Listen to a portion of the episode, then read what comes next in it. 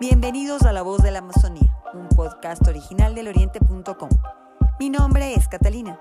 Nuestro invitado de hoy, Sebastián Carrasco, andinista ecuatoriano, quien fue guía de expediciones en América del Sur por más de 10 años.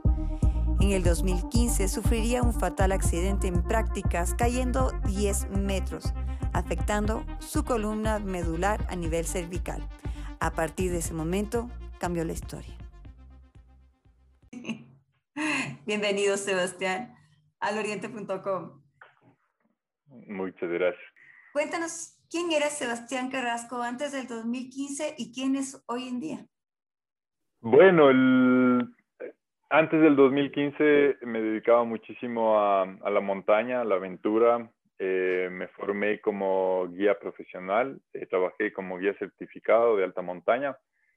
Y, y, bueno, todo mi trabajo era alrededor de, algún tema de aventura o relacionado con, sí, con las montañas. Si no estaba guiando expediciones eh, en, temporada baja, estaba haciendo algún trabajo de, yo qué sé, trabajaba mucho en, carreras de aventura, eh, dando sistemas de seguridad, implementando eh, a veces retos de cuerdas o cuestiones de ese tipo.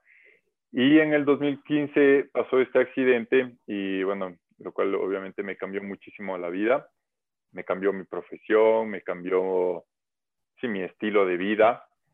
Una semana antes de, mi accidente tuve, nació mi segunda hija, eh, se llama Bianca. Y, bueno, desde, desde entonces, eh, por causa del accidente, sufrí una lesión medular a nivel cervical, lo cual me, casi me deja con una parálisis hasta eh, de mis brazos. Y por suerte me recuperé mucho. Eh, no fue una lesión completa, eh, fue una, simplemente fue una inflamación de la médula, lo cual sí me, me, quitó, todavía no he recuperado toda la, la fuerza en mis manos y en, mi, y en, mis brazos, pero tengo lo suficiente ahora para, para ser independiente, vivo solo eh, fue muy duro, obviamente, el, poder aceptar que, que, no iba a volver a las montañas o que creía que no iba a volver a las montañas o no volví a la montaña de la manera que yo creía. Eh, bueno, me quedé sin trabajo, eh, sin mi pasión, que era escalar y subir montañas. Y gracias, yo creo que al deporte y a mucho trabajo personal a través de cursos, terapias y tal, logré aceptar mi nueva condición de vida y, bueno, aquí estamos viviendo una, una, nueva vida completamente diferente que, que antes del 2015 tal vez no me hubiera creído que hubiera podido aceptar una discapacidad y peor estar en una silla de ruedas eh, completamente dependiente en un inicio eh, de, de, muchas personas para hacer absolutamente todo, desde eh, lo más básico, ¿no? Desde, desde comer, porque al inicio no tenía fuerza en las manos para poder comer por mí mismo, eh, moverme, vestirme, ir al baño, todo un montón de cosas que, que poco a poco he ido aprendiendo una nueva manera. Por eso que yo, eh, bueno, no solo yo, sino creo que muchas personas con discapacidad decimos que es un renacer, es un aprender, a, bueno, completamente sí, nacer nuevamente y aprender a, salir de la vida, a, afrontar la vida de una manera diferente y, darse cuenta que, sí, que existen muchas barreras mentales, eh, físicas, las cuales hay que irlas rompiendo poco a poco, que en un inicio parecen completamente imposibles y, eso me ha ayudado a, volver a conectarme con la montaña, volver a, conectarme con mi pasión, a volverme a, a fijarme nuevos retos, nuevos objetivos, eh, lo cual ha sido muy chévere. Em, y sí, tengo una vida ahora la cual eh, eh, no, no, la cambio por nada. Creo que obviamente extraño muchas cosas de mi, de mi vida pasada, pero, pero la vida que tengo ahora la, he aprendido a aceptar y, y soy muy feliz con eso.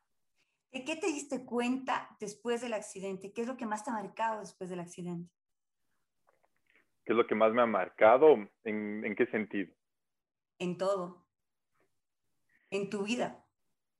Creo que aprender a, mm, ser paciente, aprender a, aceptar eh, estos nuevos eh, retos, estos nuevos cambios, Eh, creo que todavía sigue siendo difícil, hay días que, todavía me cuesta muchísimo.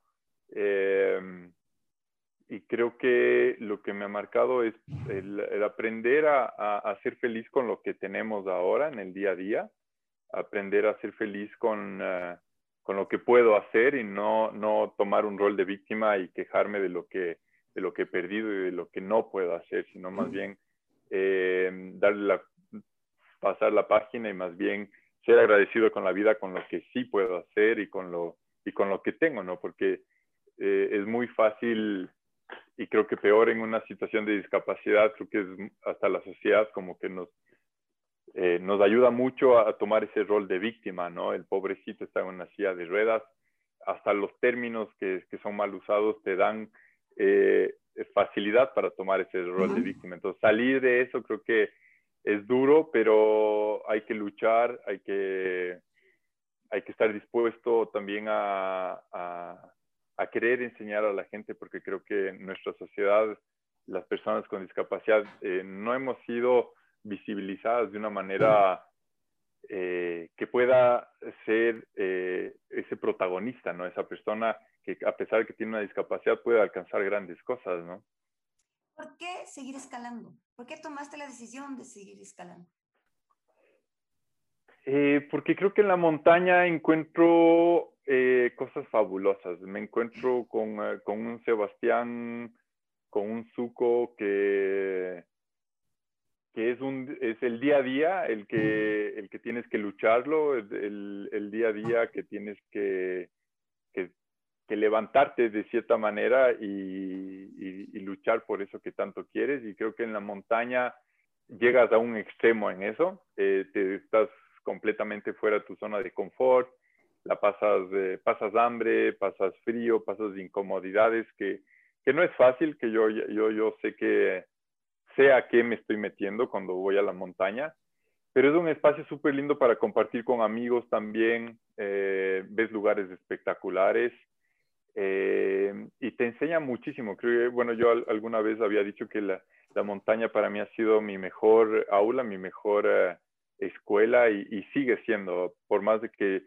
eh, bueno, y ahora, ahora más todavía, ¿no? Que en una situación de discapacidad puedo ir a la montaña, he aprendido cosas espectaculares y, eso me encanta, poder volver allá y, seguir aprendiendo eh, muchas cosas, no solo de mí mismo, sino de, amigos, de compañeros que, me acompañan en estas aventuras.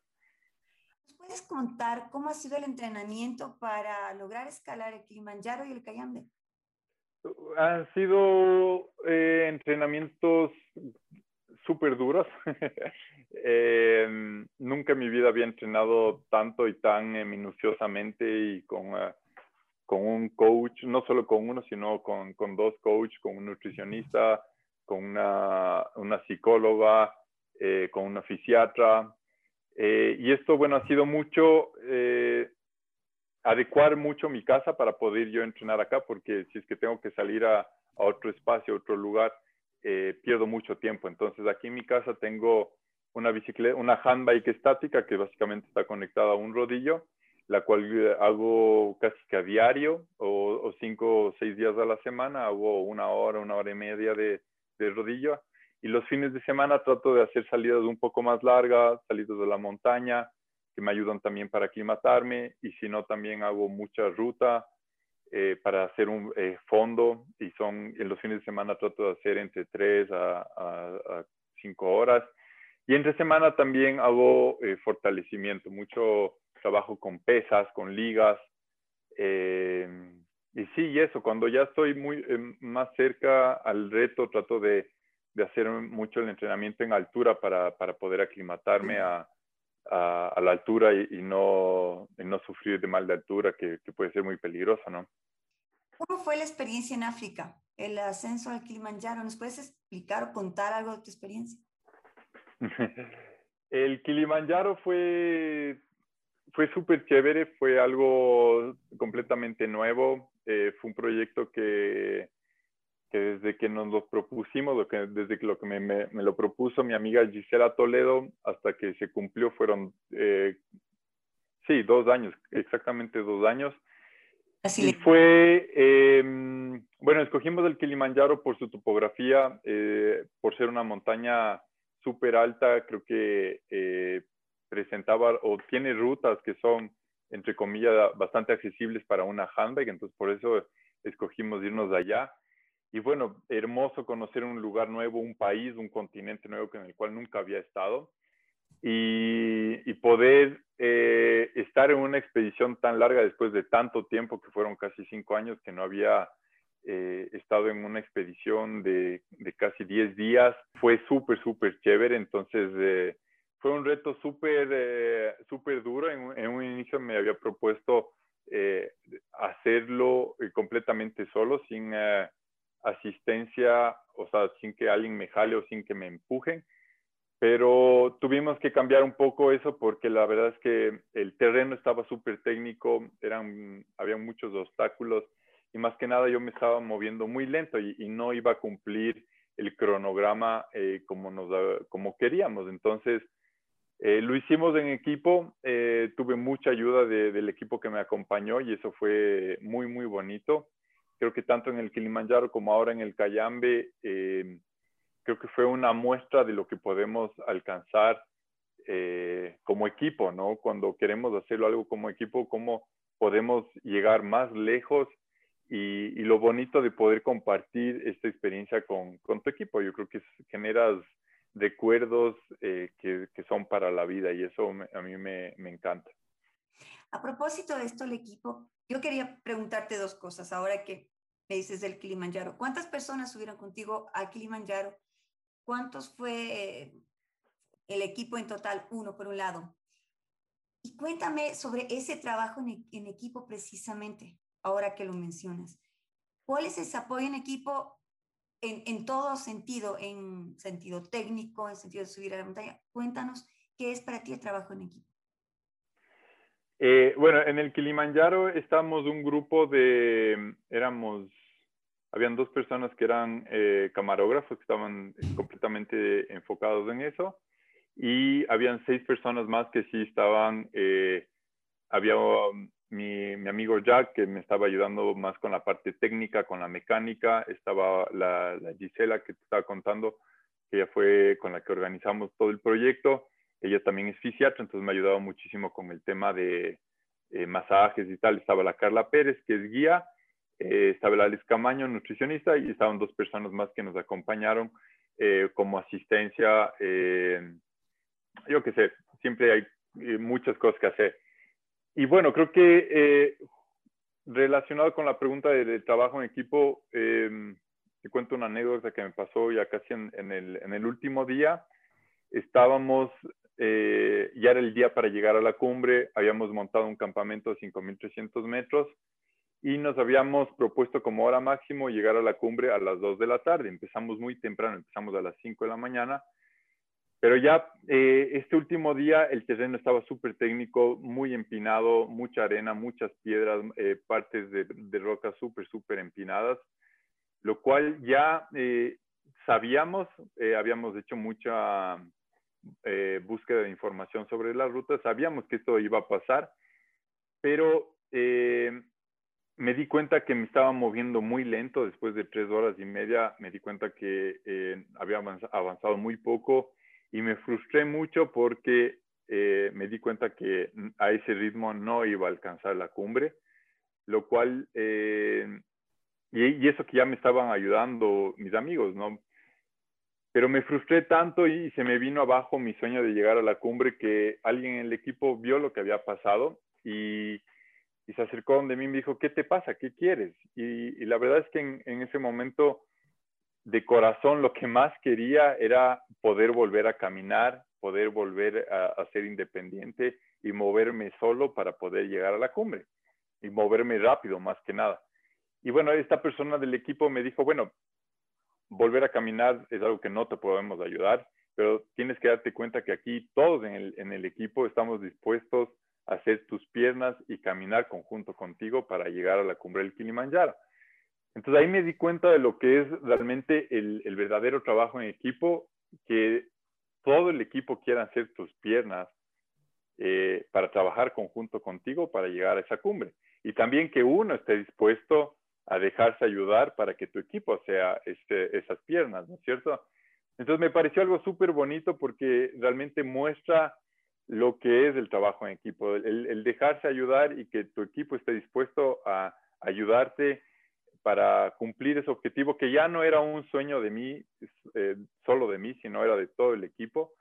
Entonces implicó muchísimo el, em, el organizarse en que cada uno tenga un rol diferente, jalar cuerdas, eh, empujarme, cargar equipo, cargar agua, cargar comida, eh, y todos, eh, de cierta manera, sacrificar algo y dejar el ego a un lado. Creo que el trabajo en equipo implica muchísimo de eso.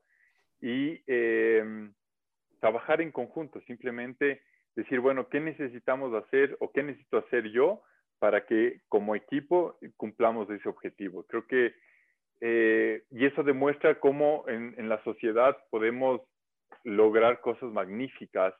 Y en este caso, para que una persona con discapacidad llegue a una cumbre de casi 6.000 metros, yo creo que eso en la sociedad, si es que lo aplicáramos para que las personas con discapacidad tuviéramos más facilidad en temas de accesibilidad para movernos como en, en la calle o en, en, cualquier medio físico, eh, se lo puede hacer, ¿no? Si es que ocho personas ayudaron a que una persona llegue a la cumbre del Kilimanjaro, ¿cómo no millones de personas o miles de personas podemos trabajar para que la accesibilidad en nuestra ciudad sea eh, mucho mejor para que podamos, podamos movernos más fácilmente, ¿no? Entonces, eso creo que es el verdadero trabajo en equipo a pesar de que últimamente sí se ha hecho algunos, algunos cambios en algunas calles y accesos a centros comerciales, etcétera, etcétera, ¿no? Pero qué interesante, súper interesante. Creo que em, lo que veo, no sé si o lo que estoy sintiendo o, o, lo que, que, percibo de ti hoy es que el trabajo o el llegar a la cumbre, no fue que tú llegaste a la cumbre, sino que el equipo llegó a la cumbre. Todos llegaron a la cumbre y no es no es un logro de uno, sino logro de todos. Totalmente. Ahora después de Kilimanjaro, el Kilimanjaro tiene su historia en el mundo entero. ¿Por qué subir al Cayambe? Eh, bueno, la verdad es que antes del Kilimanjaro yo no había pensado en, subir ningún nevado. Eh, creí que era completamente imposible sí, por temas técnicos, por temas físicos para mí también. Y bueno, después del Cayambe eh, me di cuenta, nos dimos cuenta con el equipo, entre esos conversamos mucho con, con, mi amiga la Carla Pérez, con la Gise y el Jack, el Jack, el Jack Bermeo es mi, gran amigo, que casi yo vivo, vivimos en el mismo barrio, entonces ha sido súper chévere. Eh, él, a él le ha tocado vivir mi discapacidad desde, antes desde antes del accidente ya éramos grandes amigos, compañeros de cordada. Y, y, el vivir, creo que al lado de él, junto a su taller, porque él tiene un taller eh, de metal mecánica, nos hizo soñar y buscar la manera en cómo poder subir a un nevado. Entonces, después del Kilimanjaro, dijimos, bueno, si en equipo pudimos subir al Kilimanjaro, obviamente podemos subir a un nevado, sino que toca cambiar un poco eh, el sistema, mm, ya no era una handbike, sino tuvimos que pensar en un sistema diferente eh, y por eso eh, cambiamos de una handbike a un trineo que sea un poco más cómodo y buscar la manera en la que yo pueda traccionar. Y bueno, ¿por qué el Cayambe? bueno, yo antes como guía de montaña trabajaba mucho guiando, bueno, todos los nevados y pensé en el Cayambe porque eh, es el menos empinado y técnicamente tal vez sí es igual de difícil que otros, pero era menos empinado, lo cual dije, bueno, empecemos eh, con el menos difícil, por decirlo así. Y, y, bueno, un nevado en el cual eh, yo trabajé mucho guiando, dando cursos, entonces me llamaba mucho la atención volver a, un glaciar, volver a, la nieve, eh, eh, volver a ver esos amaneceres espectaculares. Y, por eso nos propusimos, creo que eh, era el Cayambe o el Cotopaxi. Y por, sí, por esto que te digo que el, Cayambe es menos empinado que el Cotopaxi, decidimos hacer primero el Cayambe. ¿Tienes alguna anécdota en cuanto al ascenso y descenso del Cayambe? Eh, bueno, pasaron cosas espectaculares en el Cayambe. La verdad es que fue el día a día, a pesar de que fue un viaje un poco más corto, un ascenso más corto que el Kilimanjaro, el, el, Kilimanjaro fueron casi 10 días, el, el Cayambe fueron 3 días. Eh, pero creo que el, el, verles a mis amigos el, el día a día, eh, sacarse el aire, reventarse, nunca les había visto sacarse tanto el aire, eh, solo me, me, me, hacía, bueno, mm, lloré de la emoción los tres días, pero todos los días me cuestionaba y decía, ¿qué he hecho yo? ¿Qué he hecho yo por, eh, por estos amigos para merecerme tanto acolite, tanto apoyo de ellos? Ha sido realmente espectacular verles eh, eh, romperse la espalda y hacerlo eh, completamente sin ningún interés económico, sin ningún interés eh, mediático o sin ningún tema de ego, simplemente sumarse a mi sueño o a un sueño de ellos mismos de poder compartir esto conmigo. Y fue realmente súper chévere. y creo que de, de las cosas o una anécdota de algo que pasó eh, el último día, las condiciones estaban perfectas, todo el clima, eh, los tres días estuvo realmente espectacular, pero en especial el día de cumbre estuvo mejor que nunca. Y con el Jack habíamos pensado en la posibilidad de, que yo pueda volar en parapente desde la cumbre. Él, él, lo había hecho semanas antes, lo hizo dos veces eh, eh justo en el mismo mes y, sabía que era completamente factible si que las condiciones estaban buenas. Entonces llevamos los parapentes, pero los habíamos dejado en el carro y la idea era que eh, el, un grupo iba a venir a ayudarnos eh, justo solo el día de cumbre porque iba a ser el día más duro, el día más largo. Entonces les habíamos pedido que cuando llegan al refugio eh, le pidan a otro amigo que estaba en el refugio los parapentes y suban con los parapentes para poder eh, volar desde la cumbre. Entonces llegó el día, eh, bueno, llegó la noche, el, día de, del intento a la cumbre, y llegó este equipo de, amigos, y entre esos estaba el Karl Egloff, que es un, gran amigo. Llegaron y, bueno, muy emocionados de verles, pero yo a mí lo, primero que quería saber era si es que habían traído los parapentes, porque la, las condiciones estaban tan bien que necesitaba saber si es que habían traído los parapentes. Y, y bueno, el Karl me dijo, no, no nos encontramos con el Popín, que era ese amigo que nos, nos, estaba en el refugio y les tenía que entregar los parapentes. Entonces, cuando me dijo que no, yo dije, chuta, se fregó. O sea, que yo vuelva a subir al Cayambe es algo bien duro, bien eh, difícil, y peor todavía con esas condiciones que estaban realmente perfectas. Entonces, cuando me dijo que no, yo dije, chuta, se fregó, ¿y ahora cómo hacemos?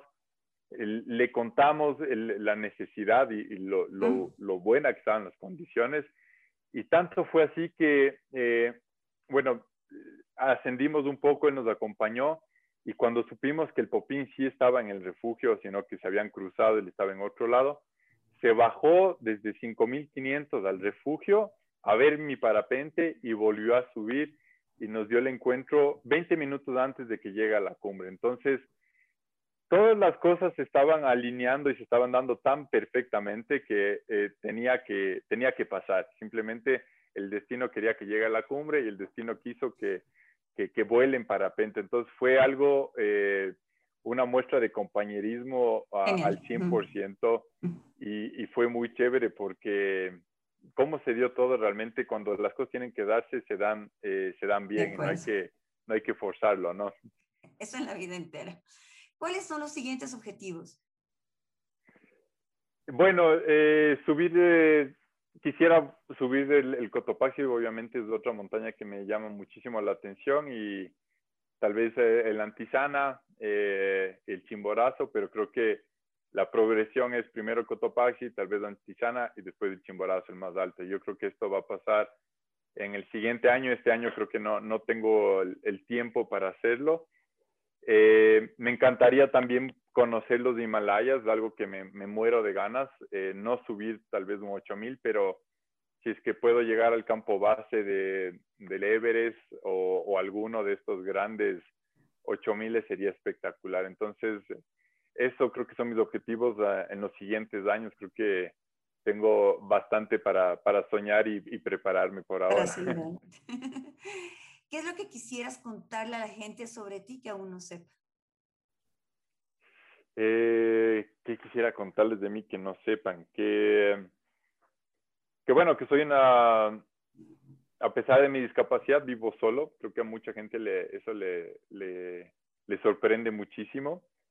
Eh, tengo dos hijas hermosas que vienen a vivir conmigo. Eh, compartimos el tiempo una semana con la mamá, una semana conmigo.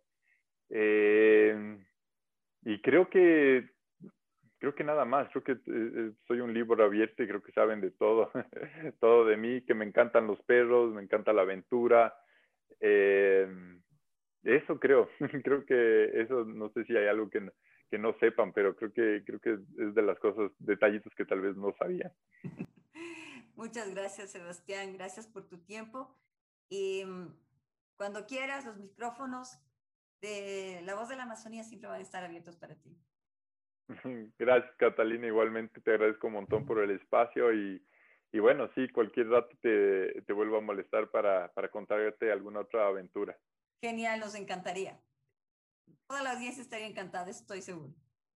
Chévere, chévere. Muchísimas gracias, te agradezco montones. Que tengas una linda vida y nos estamos por ahí escuchando muy probablemente. Chévere, muchas gracias. Que tengas un buen día igual. Gracias. Hasta aquí nuestro podcast de hoy. Gracias por su gentil atención. Pronto regresaremos con más información. No olvides seguirnos en nuestras redes sociales. Nos encuentra en Twitter, Facebook, Instagram y en YouTube como Loriente C quiere convertirse en un reportero de la región amazónica del Ecuador o quisiera escucharnos hablar sobre un tema particular, envíenos un mensaje por WhatsApp al 593 9909 731 Gracias.